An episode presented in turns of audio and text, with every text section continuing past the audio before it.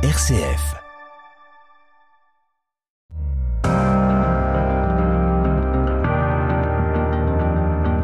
RCF, les racines du présent.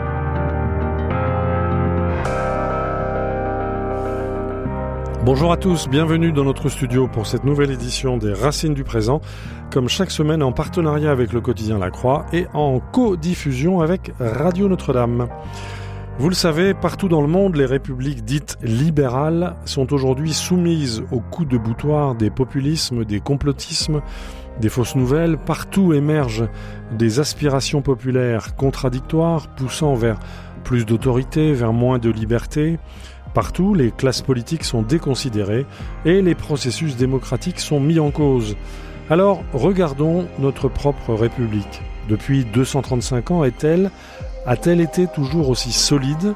Nous savons qu'à certaines occasions, elle a manifesté de réelles faiblesses internes ou bien elle a été soumise à de tels chocs externes qu'elle a dû, qu'elle a cédé la place à des régimes non républicains. Notre invité a mené l'enquête sur un de ces épisodes. Hugo Cognès, bonjour. Bonjour. Merci beaucoup d'être avec nous. Vous êtes normalien, énarque, agrégé d'histoire, haut fonctionnaire au Sénat et vous publiez aux éditions Perrin un livre absolument passionnant qui se lit euh, peut-être malheureusement comme un roman policier. La mort de la Troisième République, 10 mai, 10 juillet 1940, de la défaite au coup d'État. Et avec vous, nous allons donc euh, essayer de comprendre comment et pourquoi la République peut-elle s'évanouir. Les racines du présent. Frédéric Mounier. Hugo Cognès, vous êtes euh, notre invité aujourd'hui et vous brossez dans votre livre La mort de la Troisième République, 10 mai, 10 juillet 1940, de la défaite au coup d'État chez Perrin. Eh bien, vous brossez un tableau palpitant, heure après heure, de, des jours et des heures donc qui se sont déroulés du 10 mai au 10 juillet 1940. Le résultat est, il faut le dire, euh, assez hallucinant. On voit de l'intérieur comment l'État se détraque, comment il se donne au plus offrant comment l'Assemblée du Front populaire donne le pouvoir aux partisans d'un État non républicain, un peu comme, euh, on va le voir, presque comme un lent coup d'État euh, prémédité. Alors, euh, peut-être en deux mots, le contexte Hugo Cognez, où en sommes-nous de la situation politique, disons, début 1940 Où en est cette assemblée qui fut celle du Front populaire élu en 1936 eh bien, cette assemblée est déjà euh, largement évanouie. Mhm. Euh, elle est fracturée. Il n'y a plus vraiment de majorité. Euh, la majorité de, de, gauche, effectivement, élue en mai 1936, s'est peu à peu réduite. Euh, d'abord parce que les communistes ont été exclus au moment du pacte germano-soviétique. Donc il n'y a plus de, de communistes. On rappelle les dates du pacte germano-soviétique. À la fin, toute fin août 1939. Oui. Euh, donc ce qui a entraîné au mois de septembre l'exclusion des députés et des sénateurs communistes, à l'exception d'une petite partie d'entre eux qui ont désavoué ce pacte et qui sont restés, mais qui sont donc très peu nombreux. Euh, ensuite, un certain nombre d'élections partielles ont vu plutôt la victoire des conservateurs. Et enfin et surtout, le, le, bloc radical central, qui est un peu l'épine dorsale du régime, euh, s'est fragilisé et a glissé vers la droite. Mhm. Donc on a une, une majorité qui n'est plus tout à fait celle de 1936 déjà. Même si effectivement beaucoup d'hommes restent les mêmes, mais chaque parti est fracturé en réalité. Avec un paysage politique assez incertain, si on vous entend bien. Incertain, émietté. Euh, oui. Euh, avec euh, notamment au sein de chaque euh, parti, de chaque tendance politique, une opposition entre les pacifistes et les bellicistes, comme ils se désignent, ou entre les mous et les durs. Oui. Et donc se surajoute. On va revenir à, cette, différence politique. Cette, à euh, cette comparaison. Ces mous et ces durs ont eu l'occasion de s'exprimer ou de ne pas s'exprimer au fil de l'histoire qui vient de s'écouler, au fil de l'ascension de Adolf Hitler mm. et au fil de ces, disons, de ces grignotages du traité de Versailles, de la remilitarisation de l'Allemagne. Euh, c'est aussi une part du contexte importante à cette époque. Absolument. Euh, les périls extérieurs euh, se multiplie depuis le début des années 30 et la classe politique française semble tétanisée. Euh, à la fois parce que le pacifisme pèse très lourd dans la société et dans la classe politique. C'est-à-dire ceux qui disent plus jamais ça. Plus jamais ça. Le, souvenir de la Grande Guerre, ce qui peut tout à fait se comprendre. Hein, 1 million 350 000 morts, des euh, centaines de milliers de mutilés, de blessés, des monuments aux morts dans chaque commune, des veuves, des orphelins. Euh, l'une des grandes figures du Parti radical, par exemple, Camille Chotan, on va y revenir sans doute, c'est l'un des, des, grandes figures de ce, de ce défaitisme, de ce pacifisme un peu oublié, a perdu ses deux frères pendant la Grande Guerre euh, et garde, dit-on, hein, toujours sur lui les dernières lettres qu'ils lui mhm. ont adressées juste avant d'être euh, tué donc au combat. Donc une partie de l'opinion politique. Donc ça, ça pèse très lourd. Et sur cette ligne-là. Bien sûr. D'autres sont plus lucides et euh, veulent euh, arrêter l'Allemagne, mais n'y parviennent pas. Donc parce qu'ils restent minoritaires, en tout cas jusqu'aux accords de Munich, à peu près. Hein, l'opinion publique française ne va vraiment basculer mhm. dans la résistance au nazisme qu'à ce moment-là, donc septembre 1938 et puis parce que euh, l'Angleterre, en politique euh, extérieure, donc qui est notre principal allié, et que la, la diplomatie française a même tendance à suivre euh, aveuglément, l'Angleterre, elle aussi, se berce très longtemps d'illusions ce qu'on appelle la politique de l'apaisement. De l'apaisement, De l'autre côté de la Manche, voilà. Et en 1940, même après le, déclenchement de la guerre, donc la, guerre éclate début septembre, hein, quand Hitler se jette sur la Pologne, la Pologne est vaincue très rapidement et une partie de la classe politique euh, ne rêve que de revenir à la politique d'apaisement euh, et à faire une sorte de paix de compromis avec Hitler qui consisterait à abandonner la Pologne de toute façon vaincue et divisée euh, mhm. entre l'Allemagne et l'Union soviétique. et pour rétablir enfin la paix, alors même que le Ce sont des questions qu'on entend encore aujourd'hui. Mm. À l'époque, on se demandait s'il fallait parler à Hitler. Aujourd'hui, on se demande s'il faut parler à Poutine. Et on se demandait s'il fallait abandonner la Pologne. Et aujourd'hui, on se pose la question sur l'Ukraine. Oui, on peut tracer, écho vous parle On peut tracer un parallèle.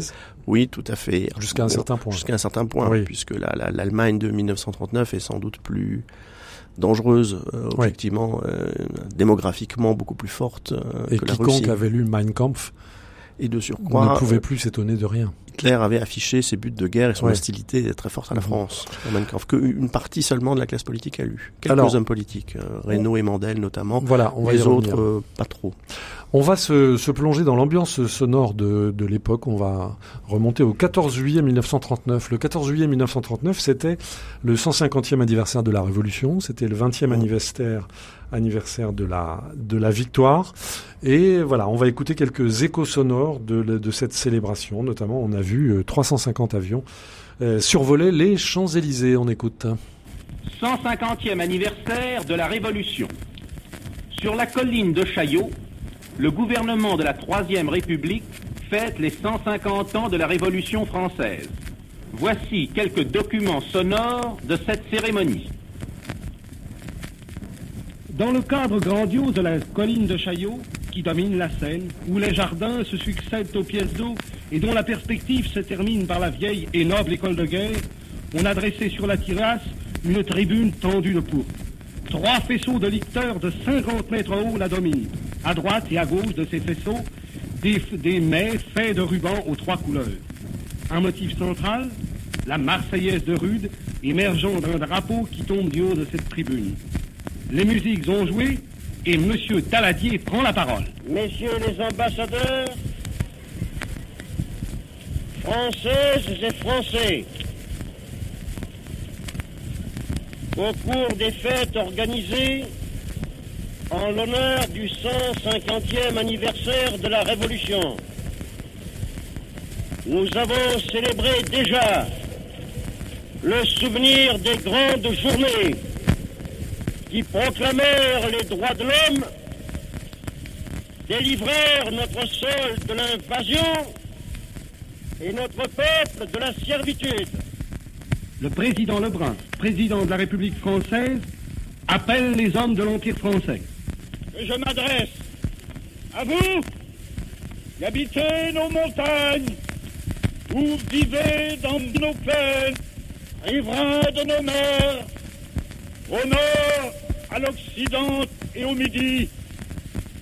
À vous qui veillez aux frontières et qui êtes comme le bouclier de la nation.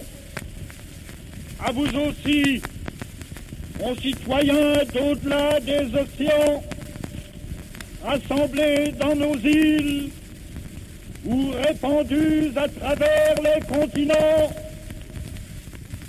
Voici la réponse d'un ancien préfet du Tonkin. Monsieur le Président, voilà, nous étions le 14 juillet 1939 sur la colline de Chaillot. Vous l'avez compris, on a entendu Albert Lebrun, président de la République, Édouard euh, Daladier. On sent, Hugo Cognez, euh, une certaine confiance en soi. On, sent, on évoque le bouclier de la nation. On sent que l'Empire est derrière nous également. Oui, c'est une archive très intéressante. Euh, D'abord, on essaye de, de montrer qu'une démocratie libérale comme la France peut elle aussi organiser des grandes cérémonies euh, militaires, donc Mhm. un petit peu sur le modèle de ce que font les Allemands et les Italiens au même moment. Donc, on leur montre qu'on peut faire la guerre, nous aussi. On rappelle le, le principal atout dans l'esprit de, de beaucoup de dirigeants qui est l'Empire. Hein, c'est la France des 100 millions, 130 On millions en reparlera puisque ça sera un enjeu très important pendant les journées qu'on va parce que beaucoup doutent de la réalité Ouais. de cette force, euh, Mhm. mais en tout cas, elle est mise en avant par euh, la propagande, comme on dit à l'époque, sans connotation euh, Oui. négative La d'ailleurs, communication, communication euh, aujourd'hui. gouvernementale. Voilà. Et puis, on entend les deux grandes figures euh, du pouvoir à ce moment-là, que sont le président Lebrun et euh, le président du Conseil, Édouard Daladier. Alors justement, on va passer en revue, si vous le voulez bien, Hugo Cognez, avant de rentrer dans la chronologie, on va passer en revue les différents acteurs. Euh, nous avons un chef de l'État, Albert Lebrun. Quels sont ses pouvoirs exactement? Ils sont très faibles, c'est plutôt un arbitre du jeu politique. Sa principale prérogative, c'est d'appeler une personnalité à la présidence du Conseil. En réalité, alors euh, la- Il est élu par les parlementaires. Il est élu lui-même par les parlementaires, Mhm. réunis donc euh, en Assemblée nationale, comme on dit à l'époque, hein, c'est-à-dire en Congrès, la- le, le Sénat et la Chambre des députés. Euh, Il a d'autres justesse. pou- il a d'autres pouvoirs, notamment militaires, si l'on suivait Oui. la, Constitution de 1875, mais malheureusement, une pratique euh, assez défavorable à l'exécutif s'est très vite instaurée au début de la Troisième République, ce qu'on appelle la Constitution Grévy, donc après la crise politique du 16 mai 1877 on a pris l'habitude de réduire énormément les pouvoirs du, du président de la République, qui donc n'est qu'un arbitre des, des jeux. euh, C'est le fantôme des Bonaparte qui, exactement. qui plane. Exactement. Et on ne veut pas donner trop de pouvoir à une seule personne. Tout à fait. Donc, on a un régime d'assemblée euh, face auquel le président de la République est assez dépourvu. Alors effectivement, il a été élu en 1932, il est réélu en 1939, contre sa volonté d'ailleurs. Ouais. Lui-même n'était pas candidat, il en avait apparemment assez, il voulait se, se retirer euh, sur ses terres euh, Mhm. de Lorraine, c'est un Lorrain. Euh, c'est un homme euh, droit, intègre, euh, qui vraiment fait de son mieux et qui est peut-être même paralysé par l'idée de toujours faire de son Oui. mieux, qui Et on cherche va en permanence son point devoir. On va voir au fil des journées et des nuits à quel point il va être paralysé. Il Le deuxième le personnage. choc, en effet. Le deuxième personnage de l'État, c'est le président du Sénat, Jules Jeanneney. Tout à fait, protocolairement. Donc là, on a affaire à un républicain de vieille roche. Euh, c'est l'un des soutiens du parti des durs. Donc de ceux Lucide. Lucide, c'est un ancien collaborateur de Clémenceau, euh, donc très hostile à l'Allemagne naturellement, Mhm. euh, et euh, qui est lucide quant à la menace que le nazisme fait courir sur la France. Et pourtant, on l'entendra peu dans les jours euh, qui vont suivre. Édouard Herriot. Édouard Herriot, c'est l'un des centres de la vie politique. Exactement, c'est déjà cette grande figure républicaine, la République en personne, a-t-on pu dire à son, à son égard. C'est le maire de Lyon depuis 1905. Euh, C'est quelqu'un qui est cou- couvert d'honneur, qui cherche les honneurs d'ailleurs en permanence, mais qui euh, ne veut pas euh, se mettre au premier plan dans cette crise qu'il Mhm. sent très bien euh, venir et qui s'occupe beaucoup de sa ville de Lyon, qui est très préoccupé par sa ville de Lyon, peut-être plus désormais que par les affaires euh, nationales. Donc c'est un homme politique qui est déjà, euh, disons, sur le déclin de sa carrière, même si on ne le sent pas Mhm. encore. euh, Au premier plan de la vie politique également, Édouard Daladier, radical socialiste. Ça devrait être l'homme fort du régime, vraiment. Oui. Il est président du Conseil.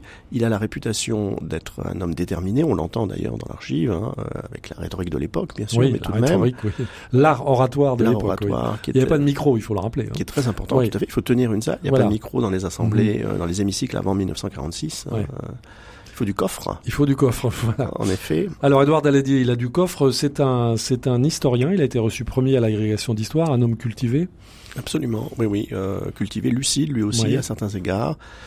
Euh, On mais le surnomme le taureau du on le Vaucluse. sur le taureau du Vaucluse parce qu'il a tendance à baisser la tête, à la rentrer dans les épaules, un peu comme s'il Mhm. allait charger à tout moment.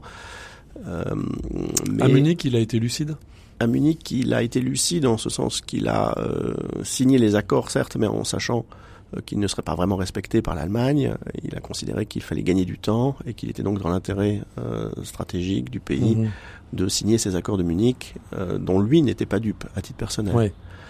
Même si son nom, malheureusement, pour sa postérité, reste associé à ces accords.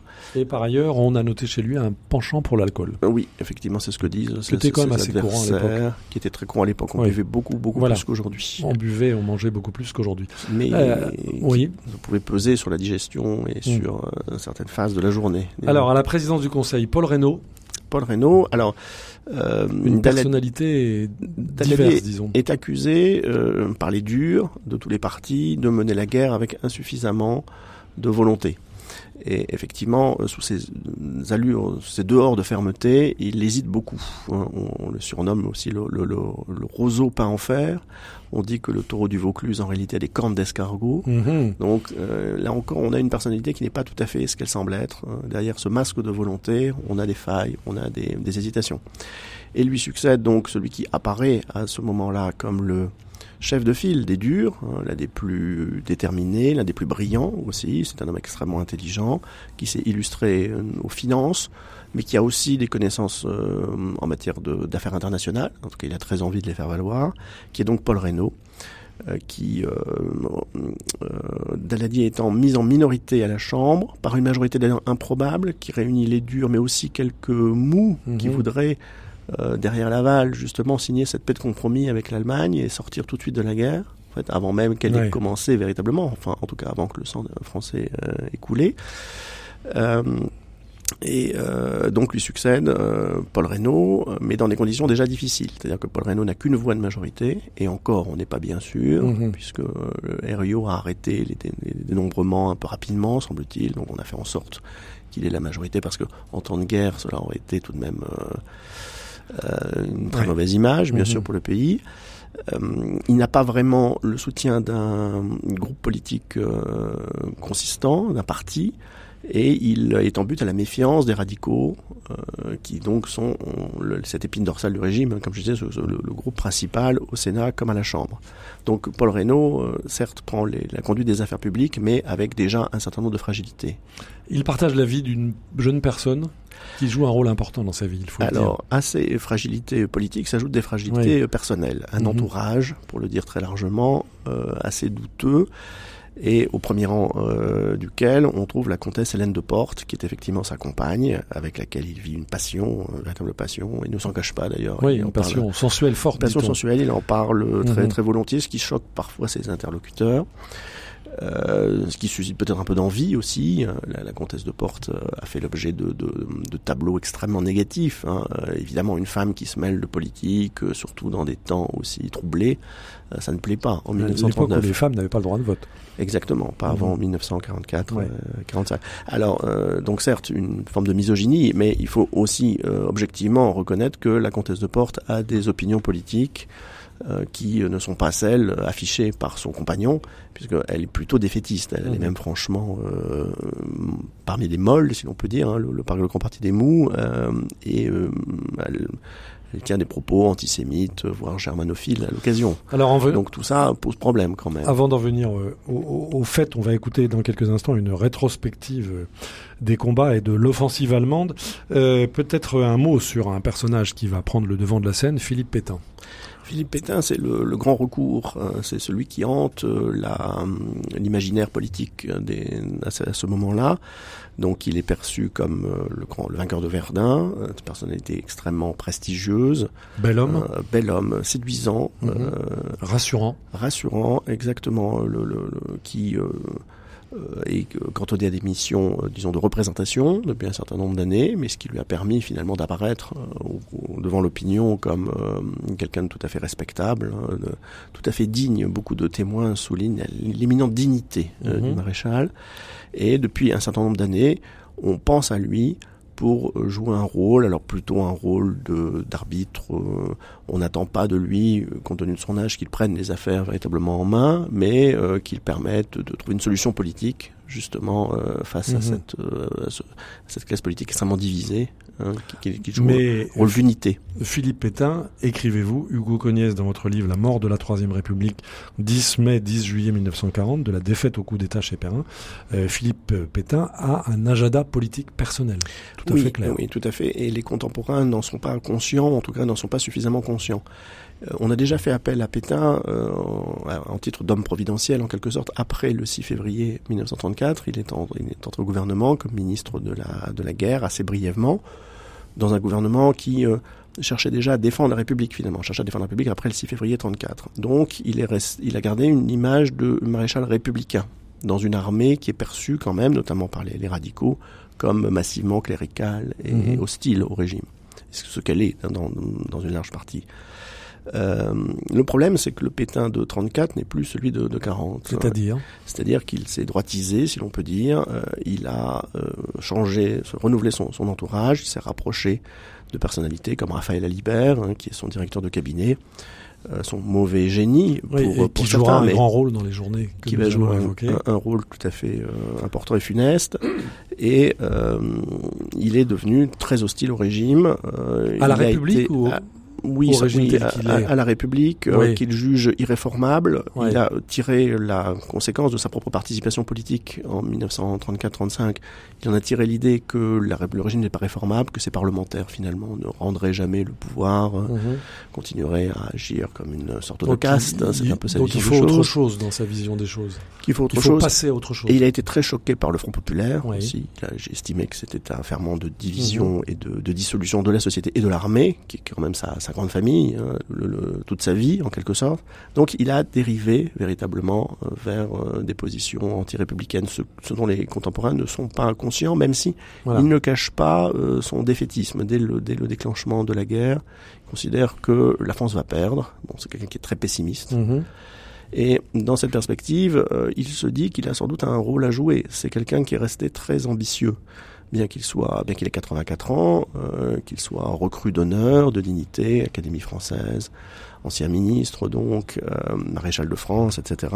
Ambassadeur à Madrid. Ambassadeur à Madrid, nommé par Daladier tout à fait en 1939 eh bien, il se dit qu'il y a encore une marche peut-être à franchir pour lui, et il en aurait bien envie.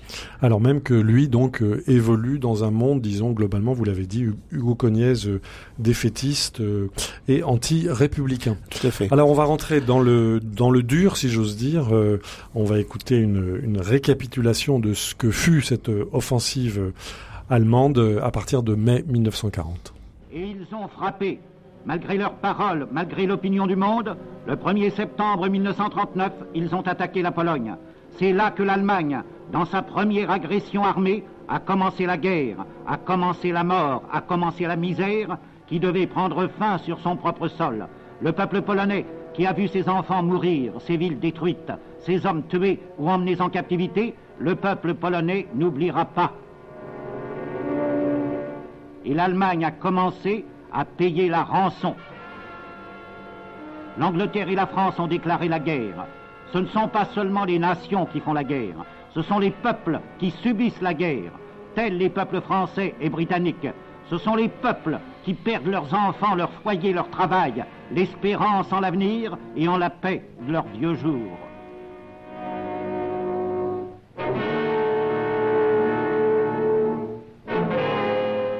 À Paris comme à Londres. Ils ont envoyé leurs enfants dans des endroits sûrs. Mais l'Allemagne n'avait pas encore porté ses coups contre l'Angleterre ou la France. Le 9 avril 1940, elle s'était attaquée au Danemark et à la Norvège. Dans un monde désuni, un monde où les hommes libres n'avaient pas encore trouvé leur cause commune, l'agression allemande les a terrassés après avoir submergé chaque nation une par une. La Belgique, le dimanche 10 mai 1940, quelques jours après, tout était fini.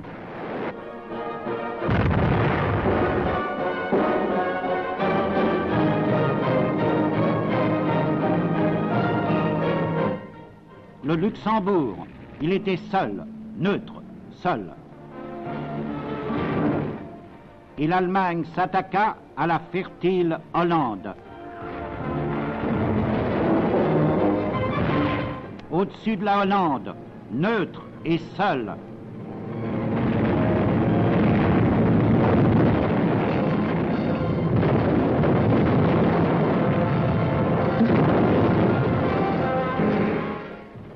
Était Rotterdam, détruite sans raison après la signature d'un armistice.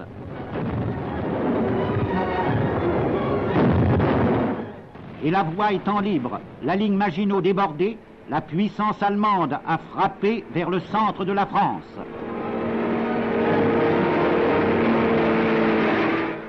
Voilà ce que c'est que la guerre. La guerre ne consiste plus en place prise, en victoire ou en défaite, Mais la guerre, ça veut dire que des gens moyens qui travaillent au champ, à l'usine, au bureau, qui vont parfois au théâtre, s'enfuient affamés, pris de panique, sans ressources et sans amis. Parce que dans un monde égoïste, ils étaient seuls. Voilà l'écho l'écho de, de, ces, de ces mois tragiques, de ces semaines tragiques, donc euh, début 1900, début 1940, euh, euh, dans, dans, lequel le personnel politique dont vous venez de brosser le portrait des principaux acteurs, Hugo Cognès, que vous décrivez dans votre livre La mort de la Troisième République du 10 mai au 10 juillet 1940, de la défaite au coup d'État chez Perrin. Dans ce contexte guerrier extrêmement difficile, quelle a été la l'attitude des responsables de la vie politique française, Hugo Cognès alors quand les Allemands attaquent à l'ouest, enfin, pourrait-on dire, après des mois de drôles de guerre, le 10 mai 1940, la classe politique française est surprise, euh, alors qu'elle n'aurait peut-être pas dû l'être finalement. Euh, il y a eu beaucoup d'alertes, mais qui ont toujours été démenties, donc on a fini par s'habituer à l'idée que peut-être les Allemands n'attaqueraient pas et mhm. qu'on arriverait à s'entendre avec eux.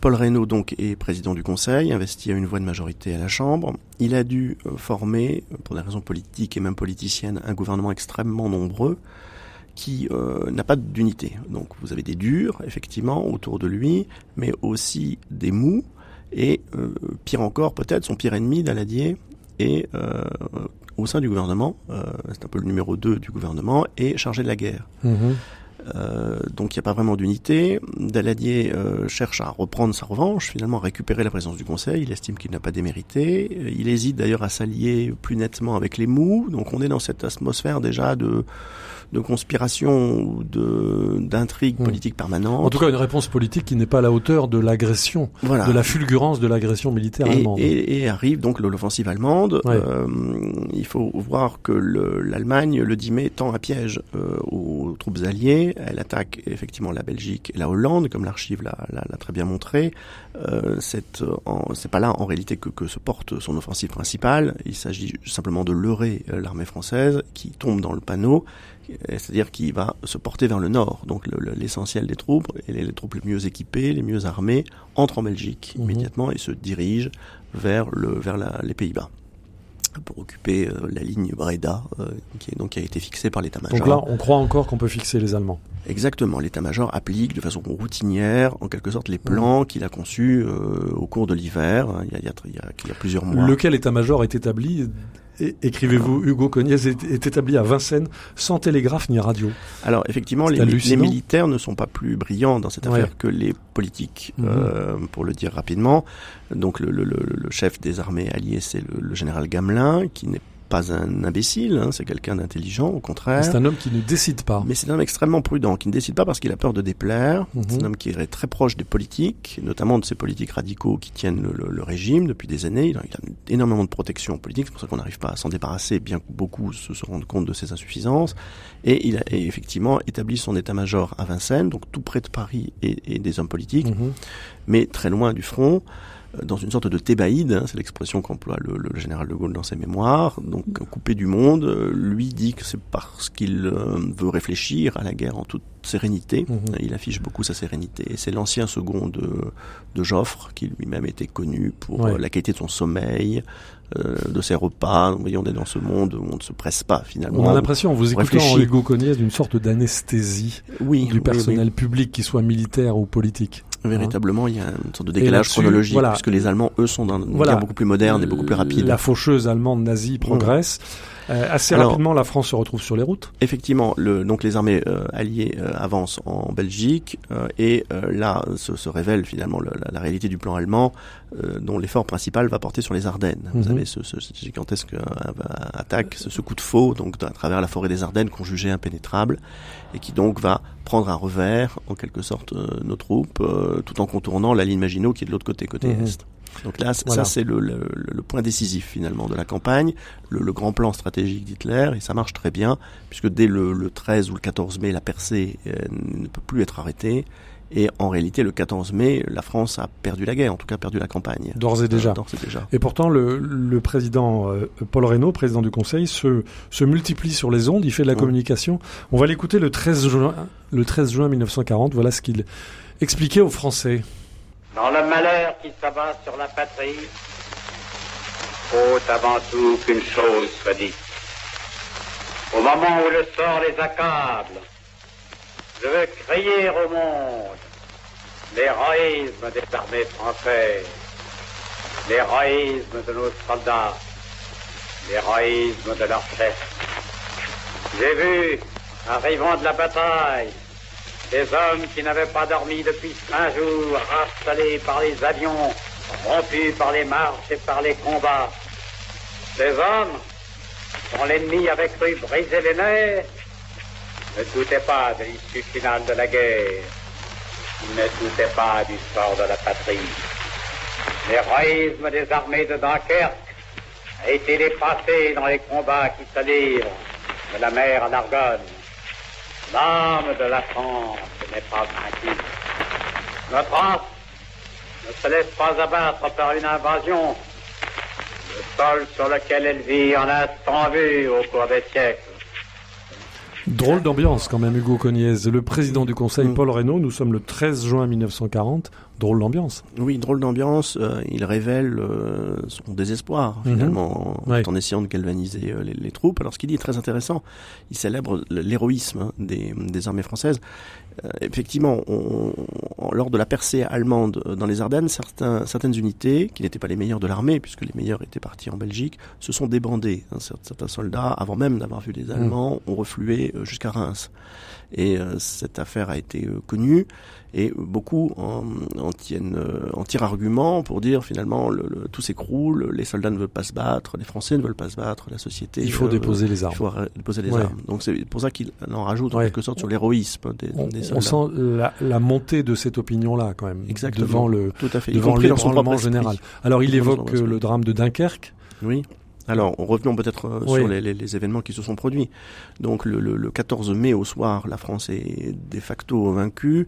Euh, les armées qui s'étaient euh, engagées en Belgique vont refluer vers, euh, vers Dunkerque, vers les ports de la Manche, euh, où les euh, Anglais vont réussir à évacuer une partie importante alors, de leur propre contingent, puisque Ouais. les Anglais qui sont aussi conscients que la France est vaincue euh, jouent leur jeu personnel hein, très rapidement, dès, dès- dès le 20, 21, 20 mai à peu près.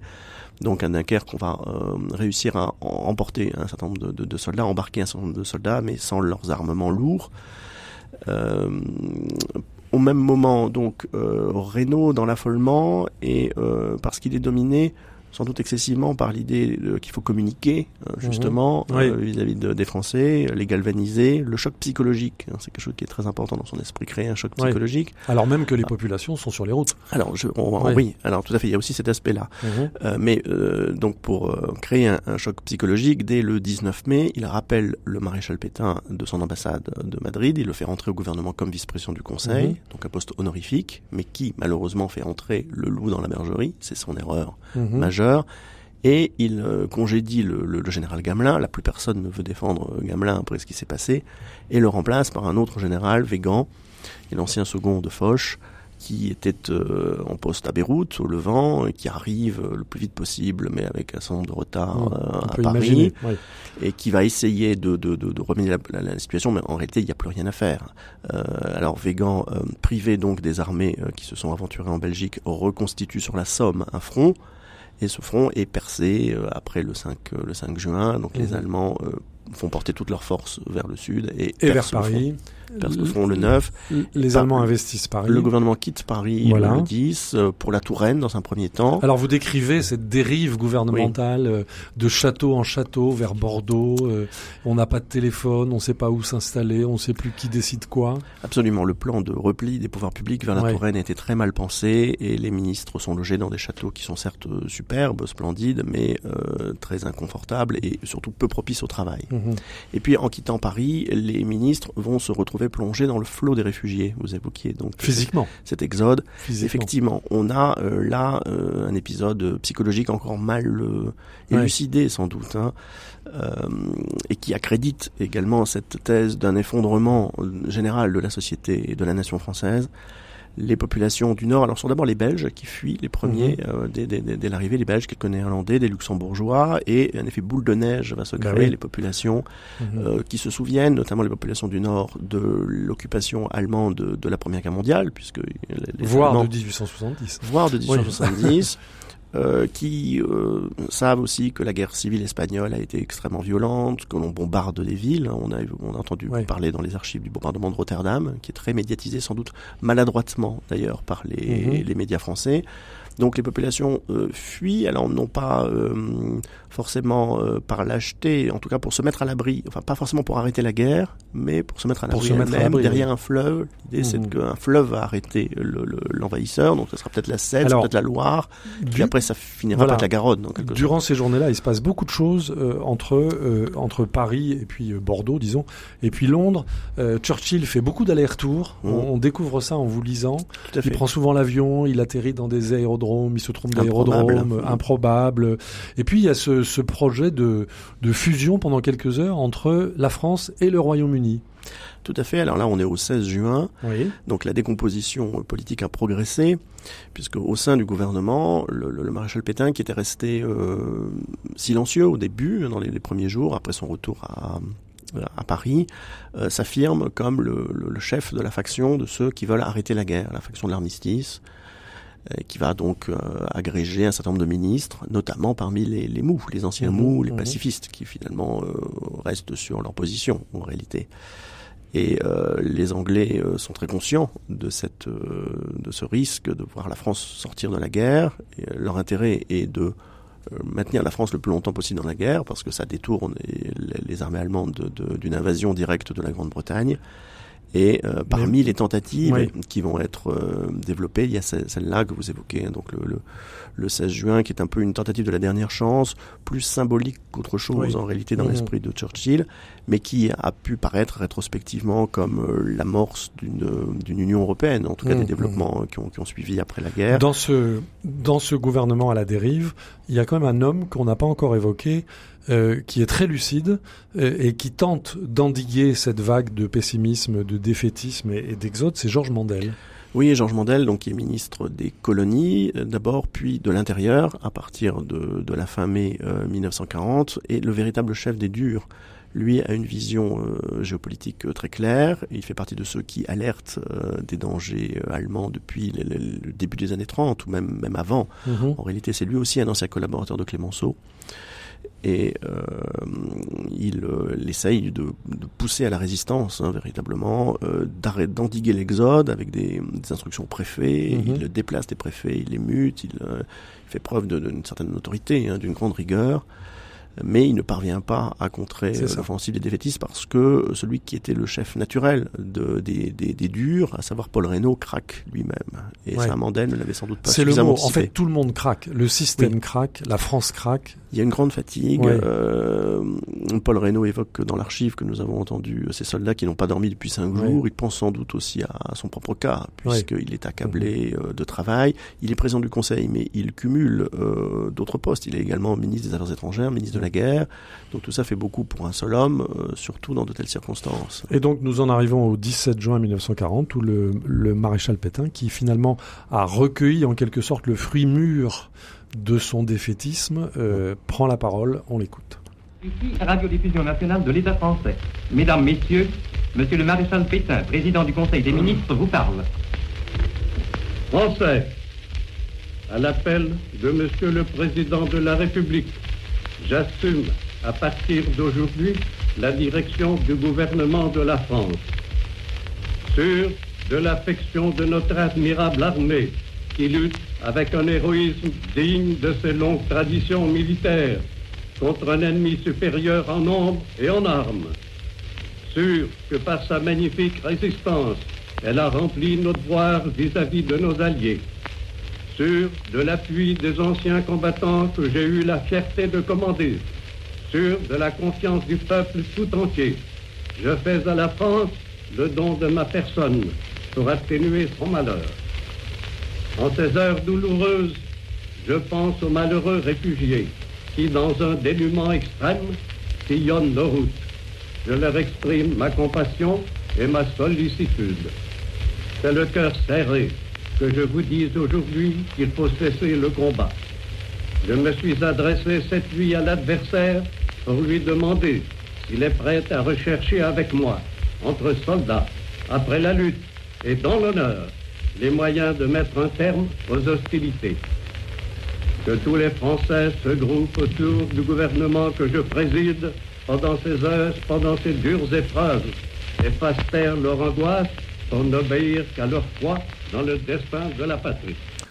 Nous étions donc le 17 juin 1940. Philippe Pétain prend la parole avec cette fameuse phrase Je fais à la France le don de ma personne. Hugo Cognès, dans votre livre La mort de la Troisième République, 10 mai, 10 juillet 1940, de la défaite au coup d'État chez Perrin, vous écrivez très précisément La Troisième République n'est pas morte de vieillesse épuisée par des institutions inadaptées. Elle ne s'est pas davantage suicidée dans la honte de la défaite elle a bel et bien été assassinée, écrivez-vous, Hugo Cognès, en vue de l'établissement d'un régime du type de celui du maréchal Franco ou de Salazar au Portugal. Ces hommes étaient prêts à tout accepter de l'Allemagne euh, pour euh, monter une, un nouvel État français, une nouvelle forme de renaissance nationale. Et vous concluez, Hugo Cognès, il suffit que Renault se montre inflexible, remanie son gouvernement et transfère les pouvoirs publics à Alger. Était-ce possible? Oh Oui, hein, tout à fait. C'est la thèse que je, que je défends, au-delà du, du, du, récit des événements qui était déjà connu hein, pour, pour l'essentiel.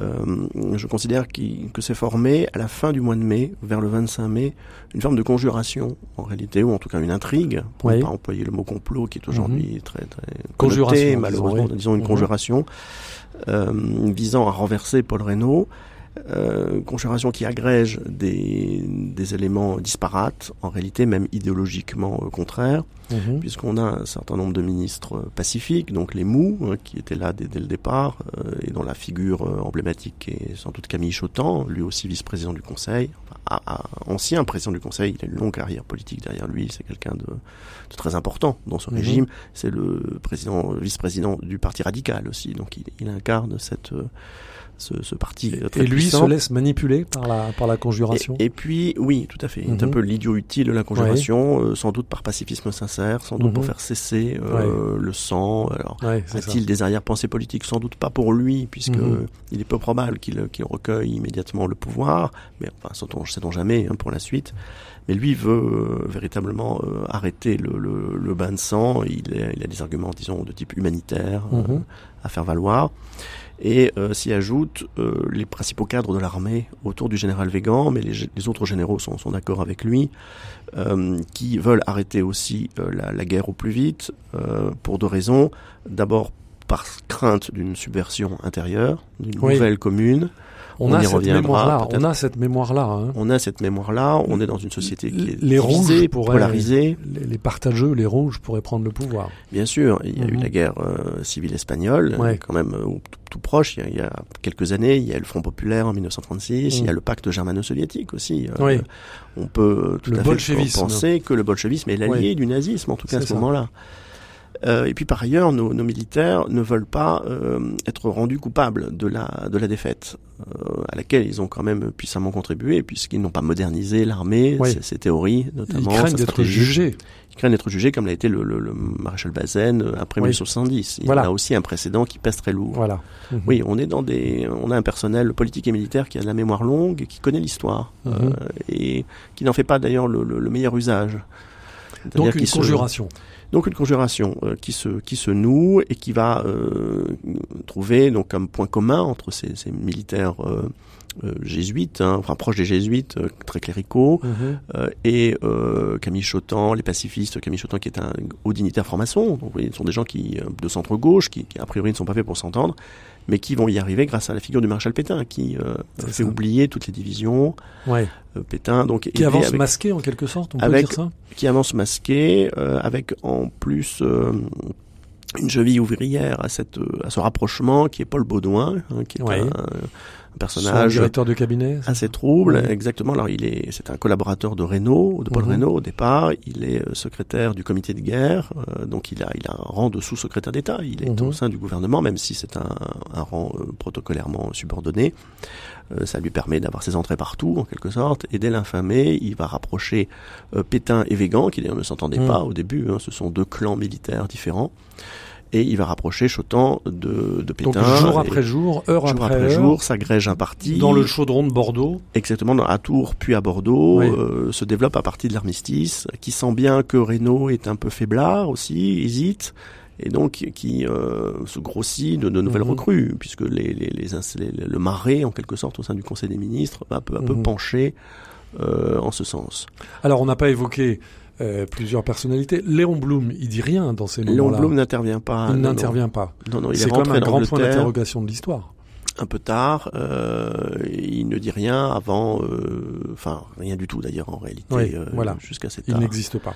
Il a sans doute sous-estimé aussi la dangerosité du maréchal Pétain et son hostilité mhm. à la République. Le colonel Charles de Gaulle, euh, nommé général de brigade, deux étoiles à titre temporaire, sous-secrétaire d'État à la guerre. N'a pas le poids, effectivement, il n'a pas le poids. nécessaire, même s'il joue fait en fait un, rôle, un, rôle collatéral. Il fait ce qu'il peut, il fait partie de ces durs, hein, véritablement. Il est, pro, il est, il a des discussions avec Mandel, qui, qui essaie de le, le, le, lui remonter le moral, euh, puisque le général a tendance à à considérer que Reynaud n'est pas à la hauteur. Il voudrait démissionner à un moment lors des, des conseils de Touraine. Euh, et il va assurer lui la liaison avec Churchill. Il va mhm. essayer de, de, faire en sorte que les Anglais poussent la France dans la voie Churchill de la qui dans un premier temps le prend pour un fou du reste. Oui, les premiers. Finalement, les deux géants se arrivent à s'apprivoiser et, à s'apprécier en tout cas à ce moment-là euh, dans une certaine mesure. Le, le, le problème de De Gaulle, c'est qu'il est encore bien sûr militaire avant d'être mhm. politique et que euh, pour lui, il faut continuer les combats à tout prix. Et notamment, il a développé un, le projet d'un une résistance en Bretagne, le, réduit breton, le, fameux réduit breton, qui mhm. n'est pas praticable en réalité et qui du coup contribue à fragiliser sa thèse et à fragiliser Renault qui a endossé cette thèse dans un mhm. premier temps et qui est bien obligé d'y renoncer. Donc il part à Londres dans l'avion de Churchill avec 100 000 francs qui lui ont été remis par Paul Renault sur les fonds secrets, c'est ça? Exactement. le, le, le, 16 au soir, donc quand il apprend la démission de, de Paul Renault, le changement de gouvernement, l'arrivée au pouvoir de, de Pétain, lui ne se fait aucune illusion. Mhm. Il connaît euh, bien ses hommes, ses chefs militaires. Euh, il s'entend très mal avec Végan hein, depuis, enfin, notamment dans les derniers jours, puisque lui veut résister, Végan au contraire veut demander l'armistice. Il y a un, choc entre les deux hommes. Euh, puis sans doute Végan n'apprécie pas qu'un simple colonel, enfin tout juste euh, mm. promu général de brigade, lui parle sur ce ton aussi. Il y a, il y a également des considérations personnelles. Et donc il décide de repartir tout de suite pour l'Angleterre avec une partie des fonds secrets, en effet, euh, que lui a confié euh, mhm. Paul Reynaud, mais euh, pas forcément d'ailleurs pour organiser un, gouvernement dissident. C'est pas du tout l'idée de Reynaud. on peut quasiment considérer ça comme une prime de cabinet. Si vous, avez bien travaillé, on va vous donner de l'argent. Ça dans se fait beaucoup à l'époque. Mais, il saute dans le vide en quelque sorte. Mais lui, il saute dans le vide et mhm. donc décide de continuer la guerre. C'est son, son en, organisant donc dans un premier temps une une légion française finalement de combattants français qui continueraient à la lutte auprès de, auprès de l'Angleterre. En s'appuyant sur l'Empire. En s'appuyant C'était ça la grande question quand même. Très rapidement, en essayant de débaucher, alors euh, débaucher l'Empire euh, et de, de de former une dissidence. Mais ça, c'est pas le 18 juin, c'est plutôt après, 20, 25 juin, que Alors, les choses se précisent. Euh, on peut y arriver. Il y a un nom qu'on n'a pas encore cité, mais qui va jouer un rôle très important au moment de ce que vous appelez Hugo Cognès dans votre livre La mort de la Troisième République, de la défaite au coup d'État chez, chez Perrin. Euh, c'est la tragicomédie de l'acte final qui va se dérouler à Vichy. Euh, dans l'enceinte de ce qui existe toujours. Du reste, c'est le, le grand casino, le grand casino de, de Vichy. Oui, il se visite. Voilà, où le Parlement se réunit et où Pierre Laval va jouer un rôle tout à fait essentiel, un rôle peut-être plus opportuniste qu'idéologique. Hugo Cognès. On n'avait pas encore évoqué effectivement la figure de Pierre Laval, mmh. euh, qui donc est l'un des principaux mous, si j'ose dire, euh, des défaitistes. dès avant l'offensive de mai 1940, il essaye de de convaincre Daladier d'ailleurs. Il lui présente une combinaison euh, ministérielle euh, qui ferait déjà entrer Pétain au gouvernement. Donc euh, c'est quelque chose qui réfléchit quand mmh, même depuis mmh. longtemps. Ensuite, Laval se, se, tient au courant des événements. Il est très bien informé quant à la décomposition progressive de l'État et du gouvernement.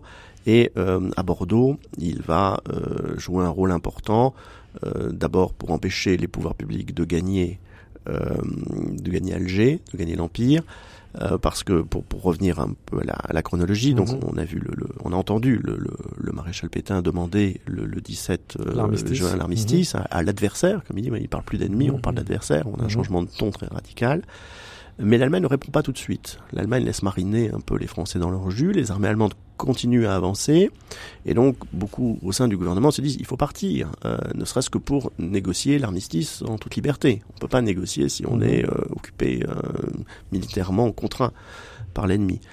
le président Lebrun, les présidents des chambres voudraient gagner Alger. Et euh, Lebrun, euh, mmh. jusqu'au dernier moment, jusqu'au dernier moment, essaye de partir, mais un certain nombre de, de, de mesures, d'intrigues euh, menées par Alibert et par Laval euh, permettent de gagner du temps, en quelque sorte. On va mentir au chef de l'État, on va lui dire les Allemands n'ont pas encore passé la loi, alors qu'on sait qu'ils ont passé la loi, qu'ils avancent vers Bordeaux. Et certains parlementaires, certains parlementaires font le choix de s'embarquer sur le bateau, sur le Massilia, exactement, pour rejoindre, pense-t-il, parce qu'ils pensent que Alger. inévitablement, pour cette simple raison matérielle qu'on ne peut pas négocier Mhm. Euh, sous la contrainte euh, directe de l'ennemi, il pense que le gouvernement va finir par partir et il, s'embarque sur ce paquebot, en effet, qui va être un piège pour eux puisque entre-temps, quand ils sont en mer, les Allemands finissent par répondre, mhm. l'armistice est signé au plus vite. Euh, effectivement, des gens comme Végan et Pétain euh, je, vous, citiez tout à l'heure mon, mon, ouvrage, hein, sont prêts à tout, euh, me semble-t-il, ou à presque tout, évidemment. presque tout. Euh, si les conditions avaient été totalement inacceptables, notamment la remise de la flotte, bon, il y a un certain nombre de détails. Il y a un objectif idéologique. Vous écrivez, Hugo Cognez, rien n'impliquait a priori la mise en place d'un régime autoritaire dans la France vaincue, d'autant que l'Allemagne ne l'exigeait nullement. Non, non, l'Allemagne n'a jamais posé de, de, conditions quant à l'évolution du régime français. Le parlementarisme français leur allait très bien, finalement, dans la mesure où ils auraient pu voyez, J'y voyais un ferment de, de fragilité, de division. Mhm. Euh, mais dès la fin du mois de mai, on voit chez, certains personnages comme Végan, comme euh, Paul Baudouin, euh, des réflexions sur l'après finalement. Ils se disent bon d'accord, on va tout faire pour arrêter les combats et qu'est-ce qu'on fait ensuite mhm. Et évidemment, de leur point de vue, qui est un point de vue idéologique, compte tenu de leurs convictions hein, qui sont présentes chez eux depuis longtemps, mhm. bah, il faut faire tout le contraire de la Troisième République, c'est-à-dire mettre en place un nouveau régime plutôt sur le modèle de ces, euh, de ces dictatures euh, européennes à l'époque en pleine euh, efflorescence, qui paraissent très modernes, Alors, comment, beaucoup plus modernes que la Troisième République. En quelques mots, parce que nous arrivons malheureusement au terme de cette passionnante conversation. oui, Vichy. comment, en quelques mots, à Vichy, le Parlement issu du Front populaire a-t-il pu remettre les pleins pouvoirs à Philippe Pétain? Alors, il faut euh, prendre la mesure du choc d'abord. Euh, ça a été très vite, hein, 10 juillet, 10 mai, vous voyez, deux mois, mhm. à peine deux mois. On s'attendait à une guerre d'usure, comme en 14-18, enfin en 1915-1918. Et puis on a eu des offensives très rapides, des, des, des armées qui, qui, avancent sur des dizaines et centaines de kilomètres, ce qui mhm. n'avait pas été vu. Donc un traumatisme. Donc il y a un traumatisme, il y a l'exode. Euh, S'y ajoute en plus l'épisode de Marcel Kébir, puisque Churchill Où la flotte française a été bombardée par la Royal Navy. Exactement, c'est espèce d'avertissement qui est lancé par Churchill, mais qui est un mhm. avertissement euh, très coûteux en vie humaine. 1300 morts. 1300 morts. Donc on a une classe politique véritablement déboussolée, qui cherche son devoir, elle aussi, qui ne sait pas trop euh, que faire. Euh, et qui va se laisser manipuler par Laval, un très bon mhm. connaisseur des arcanes parlementaires. Laval va distribuer les promesses, Laval va sans doute distribuer aussi les fonds secrets. Euh, il y a beaucoup de corruption à Vichy, mhm. hein, il faut le, faut le reconnaître, et euh, va obtenir donc l'adhésion d'une majorité assez, assez vaste, mais qui pour beaucoup, enfin en tout cas pour certains, n'a que le sentiment de faire son, que son devoir, a le sentiment de ne faire que son devoir, parce qu'il n'y a pas de solution de substitution à Pétain, mhm. véritablement, hein, comme le dit un, un parlementaire le néant n'est pas une option. Vous voyez, les Allemands sont à Moulins, euh, donc à quelques kilomètres de Vichy, le pays est aux deux tiers occupé. On ne peut pas renverser le gouvernement euh, maintenant. Ouais. Donc on il, y a, ce choc. Quelques mois ou quelques semaines plus tard, le vote aurait sans doute été différent s'il avait été organisé en septembre, par exemple. Alors, ce qui permet à Philippe Pétain, lorsqu'il rencontre Albert Lebrun après ce vote et après donc la création de l'État français, euh, Philippe Pétain explique à Albert Lebrun, ancien chef de l'État, je ne suis pas votre successeur puisqu'un nouveau régime commence.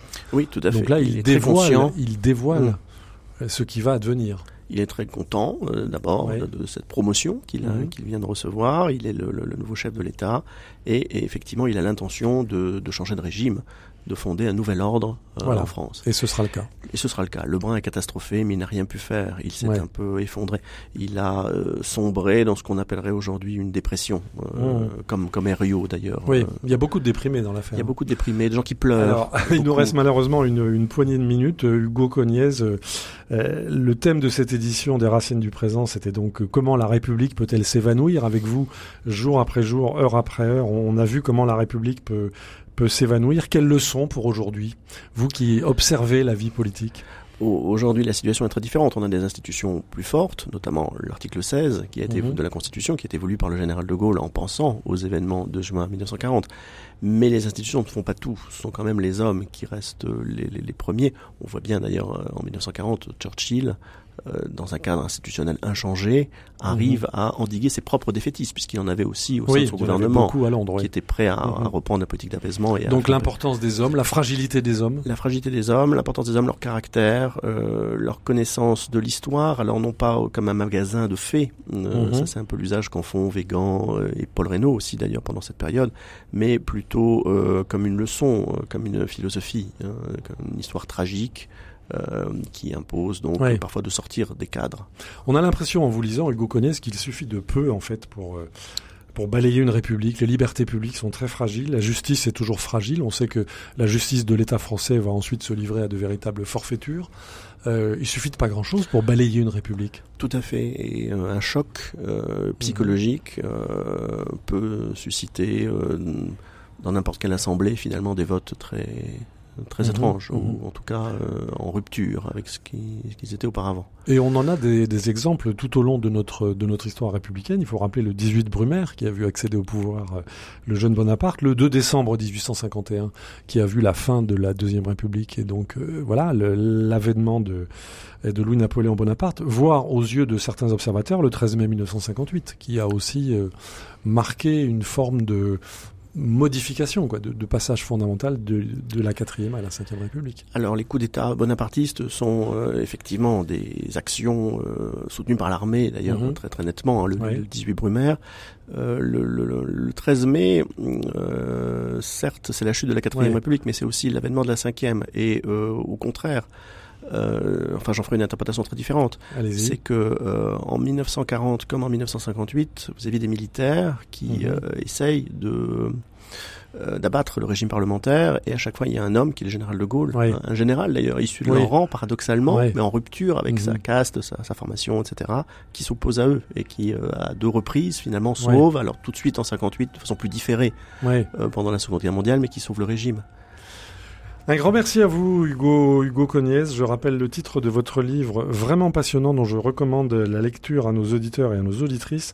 La mort de la Troisième République, 10 mai, 10 juillet 1940, de la défaite au coup d'État. C'est chez Perrin avec vous. Nous avons vu donc comment une république, certes sous le coup d'un choc extérieur absolument massif, comment une république peut-elle s'évanouir, mais c'est aussi l'occasion de poursuivre une réflexion plus contemporaine sur euh, donc la, la, fragilité de nos euh, républiques, y compris de notre cinquième république. Vous pouvez retrouver cette émission ainsi que les références des livres de Hugo Cognès. Je rappelle que vous avez publié de nombreux livres sur la culture générale et donc mhm. euh, J'incite euh, nos auditeurs à s'y, à s'y plonger aussi pour sortir de. Elle est essentielle, de l'actualité. pour sortir de, et de l'amnésie, du risque d'amnésie mmh. qui nous guette tous. Vous pouvez évidemment retrouver cette émission et celles qui l'ont précédée euh, sur les sites de RCF, de Radio Notre-Dame, sur votre plateforme de podcast, de balade de diffusion. Vous pouvez nous écouter quand vous voulez, où vous voulez. Un grand merci à vous tous pour votre fidélité. À la semaine prochaine.